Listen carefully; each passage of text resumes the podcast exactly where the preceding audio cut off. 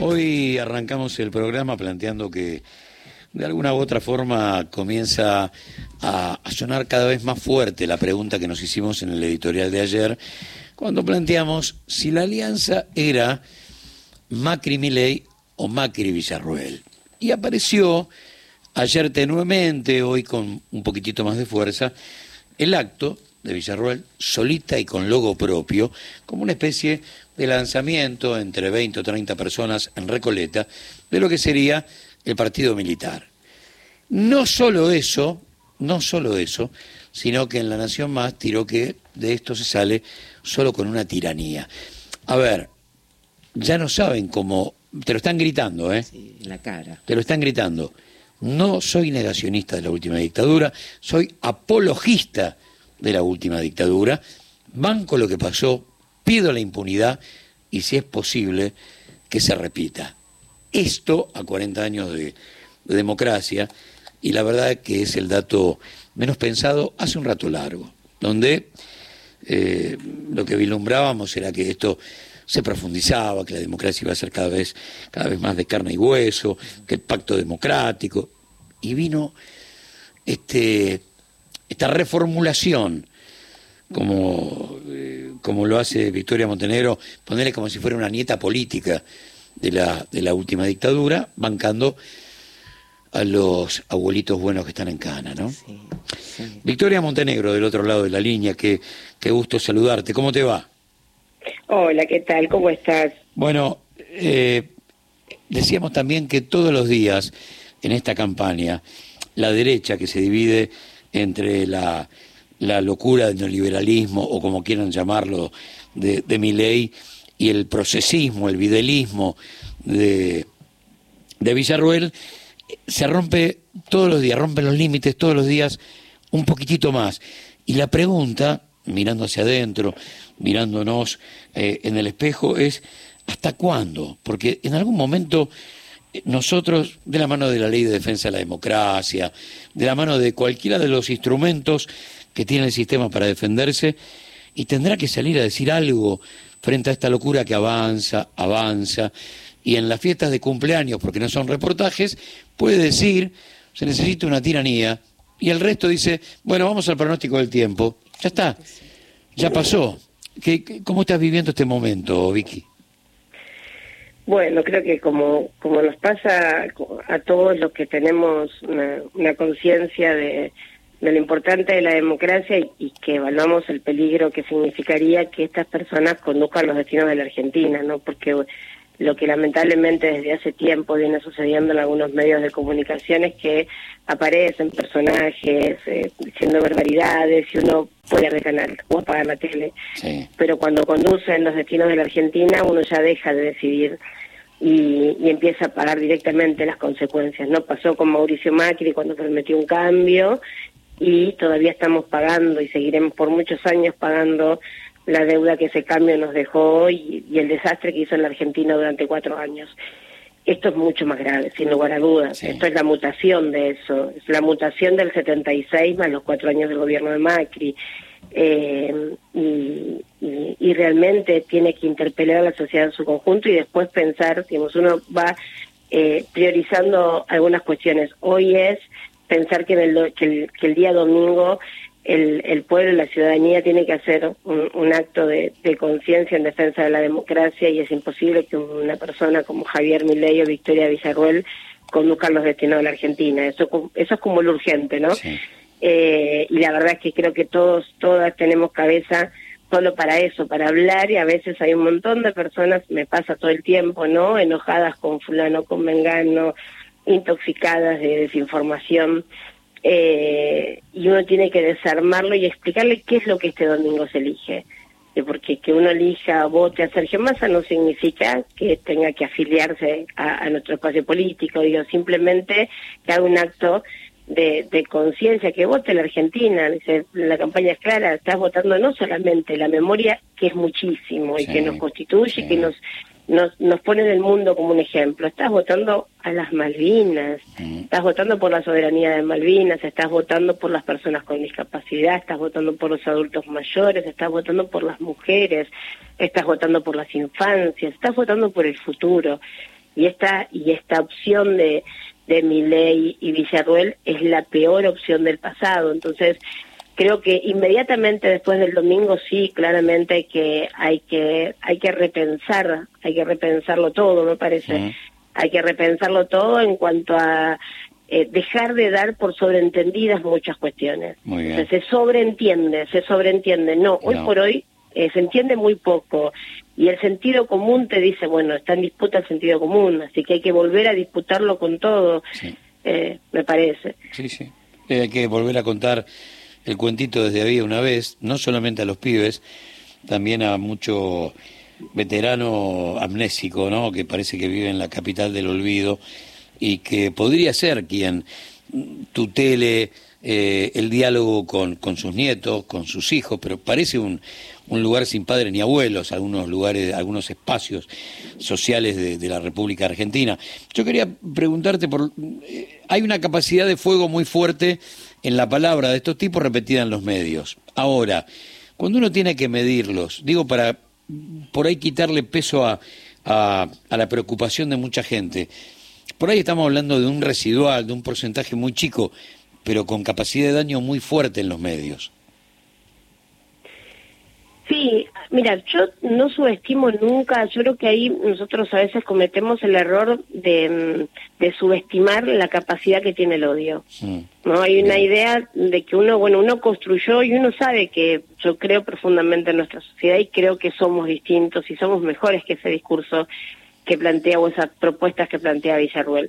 Pero no hay que subestimar la capacidad del odio, el odio en un contexto, el odio después de una pandemia y en un contexto económico complejo, con medios de comunicación que hacen que a, a ese odio le dan un blanco móvil, que es la política, que es el peronismo, que es el antiperonismo. Entonces, ahí es donde la historia vuelve. Y bueno, nosotros vivimos en un país donde a nuestro proyecto político lo han bombardeado eh, lo proscribieron, fusilaron, se, llevaron adelante una ingeniería monstruosa de secuestro, tormento, asesinato y ocultamiento de los cuerpos de, de, los militantes políticos. Por las dudas se quedaron con los hijos y perpetuaron hasta el día de hoy, 47 años después, el secuestro de esos niños. Entonces dimensionemos el odio hacia este proyecto de país y las formas, las nuevas formas que ese odio encontró. Entonces antes se notaba mucho, porque si vos veías un tanque y veías que alguien bajaba armado, un Falcon verde y rompía una puerta, hay un, hay un, eh, un recuerdo que a la, a la inmensa mayoría de la ciudadanía le dice, eso no, eso no, esas formas no. Pero le cuesta identificar que el mismo odio encontró otras formas, encontró otros rostros, eh, en esencia es lo mismo, lo dijo Victoria en estos días, necesitamos una tiranía. No tienen pudor, ya lo pueden decir explícitamente porque no se nota, porque saben que hay muchas personas que no pueden linkearlo. No, esto es totalmente distinto porque se da en el marco de la democracia. Entonces ahí viene la otra pregunta. ¿Qué, ¿Qué pasa con la sociedad o qué pasa con las sociedades? Porque en Europa está pasando lo mismo, en Brasil gobernó Bolsonaro y se fue de hecho perdiendo por muy poco. Digo, ¿qué es lo que pasa en las sociedades con respecto a la naturalización de, de la anulación del otro? ¿no? ¿Qué rol juegan las, las redes sociales? ¿Cómo se va frivolizando una, un mensaje que debería eh, interpelarnos como sociedad, que debería mantenernos atentos y que pasa por adelante nuestro y no lo vemos. Mm. Entonces, esto no, no, surgió de un momento para el otro. De repente aparece eh, Milei y Villarruel. ¿Qué pasó? Bueno, hagamos un caminito. Primero hubo un Mauricio Macri. que dijo que los derechos humanos eran un curro, después hubo un, fíjate por dónde, ¿no? Un secretario de Cultura de la ciudad, sí. porque la batalla es cultural, ¿no? ¿Quién violar? ¿Quién, ¿Quién hizo el primer pase? El secretario de Cultura de la Ciudad, Darío Pérfido. No son 30.000. En su momento fue un escándalo. Fue un escándalo. ¿Qué pasó? ¿Cómo sucedió? Y después apareció otro, otro, otro, otro, otro. Y ya después ese, eso se naturalizó. Bueno, redoblemos. Mientras tanto iban financiando las horas de televisión de Javier Milei. Bizarro, un personaje bizarro.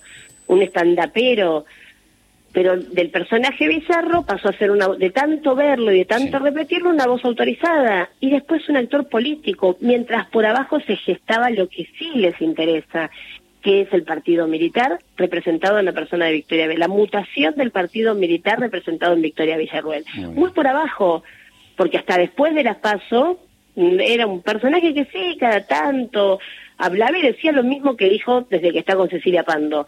No es que dijo algo distinto, pero una vez que se asegurando el escenario con Mauricio Macri detrás, ¿no? Porque a mí me impresiona como Victoria Villarruel en el debate con Agustín Rossi se para y se hace propio los votos de Patricia Bullrich. Dijo, dos tercios nos eligieron, claro, es la misma empresa, con otra membresía, pero es la misma empresa.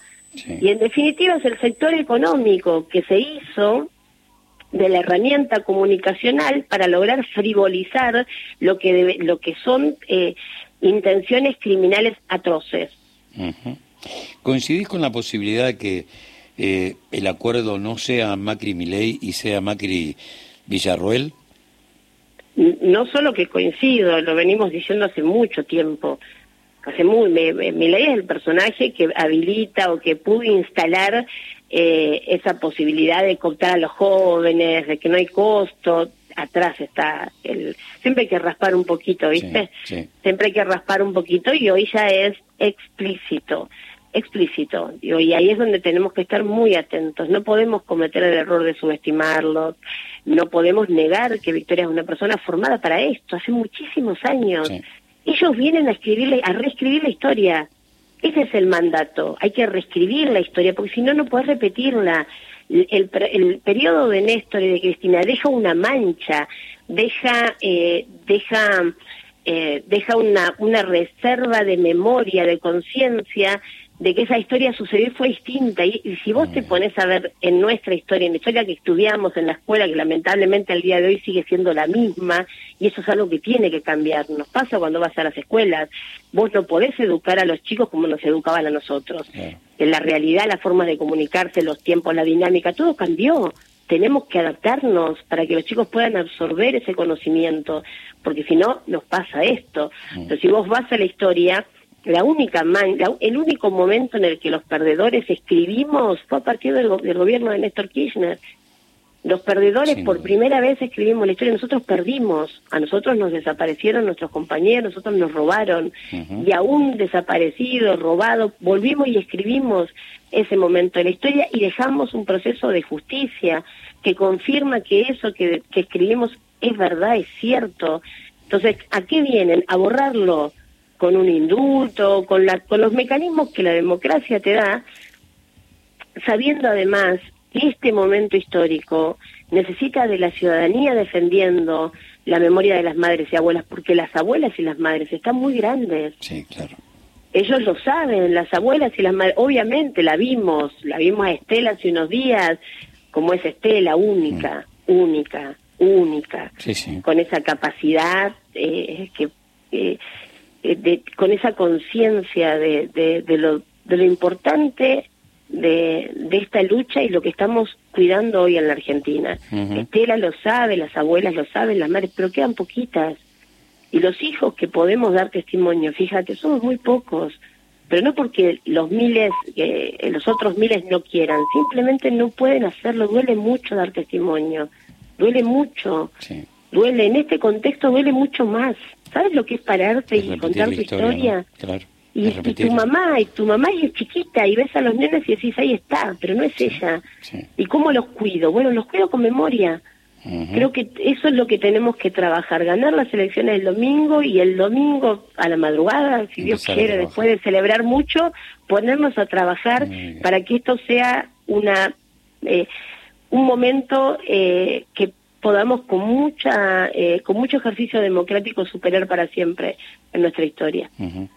Vicky, un gran abrazo. Muchísimas gracias por, por todos estos minutos de tu tiempo. ¿eh? Muchísimas gracias. A ustedes. Un abrazo grande. Diputada de la Ciudad de Buenos Aires, por el Frente de Todos, presidenta de la Comisión de Derechos Humanos, escuchaste a Victoria Montenegro y también escuchaste el top. Entonces son las